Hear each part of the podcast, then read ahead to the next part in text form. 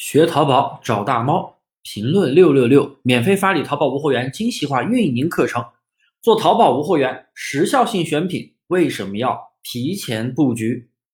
关于时效性选品，之前的课程啊已经给大家讲过。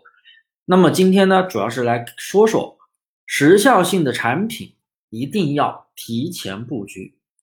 这是很多人都会忽略的一个错误。我前天呢，有一个学员来找我诊断店铺，他做的是女装，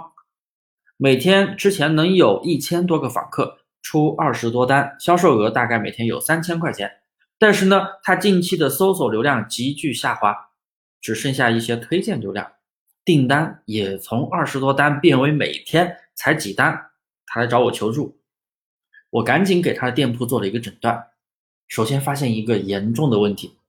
他店里面现在全部都是春秋款的西装外套，夏装竟然一件都没有上。那么市场的需求量如果小了，搜索渠道的流量自然会严重下滑，这也是它流量下滑的第一个大原因。为什么说市场的需求量小呢？可是有人问，现在天气还没有这么热呀，的确还是需要穿外套的，怎么就不能卖了呢？怎么流量就下滑了呢？我给大家讲一个数据分析。首先，我们做淘宝一定要学会做数据分析，数据才是市场的眼睛，而不是靠你自己的直觉去想问题。不是你觉得是怎么样就是怎么样。我们可以首先进入直通车的后台，有一个工具选项，然后再点开有一个流量解析的功能，我们可以在里面搜索西装外套，可以发现。在四月十号左右开始，市场的展现指数开始下滑，也就是说，西装外套的需求从四月初期就开始下滑。虽然说四月初还很冷，全国大部分地方都很冷，当然现在已经是五月了，五一出游期间，可能有的白天都特别的热，晚上还是有一点凉快。但是呢，我们还是要看数据。然而，夏装的连衣裙，我们可以搜索，发现在这几天附近呢，展现指数是呈现一个上升的趋势，虽然是不高，但是它的确在上升。我们可以看到去年的数据，夏装连衣裙会在四月初期就开始上升，然后到六七月份达到一个最高峰，到八月又开始下滑，因为八月又要开始布局秋装了。直通车流量解析这个工具可以说是行业大盘趋势的最佳参考。就比如我们刚才说的连衣裙，如果这个学员能在四月初去提前布局夏装，那么它的流量肯定不会下滑。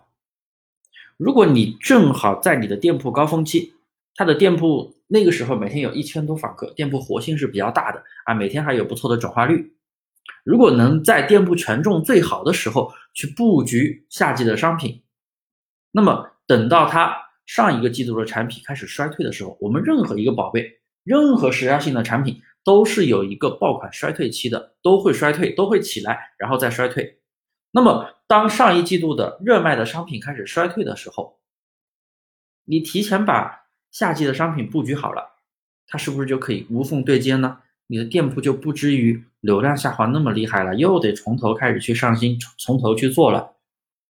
如果你能在店铺最好的时期去提前布局产品的话，你会发现店铺新上的产品起来会非常轻松。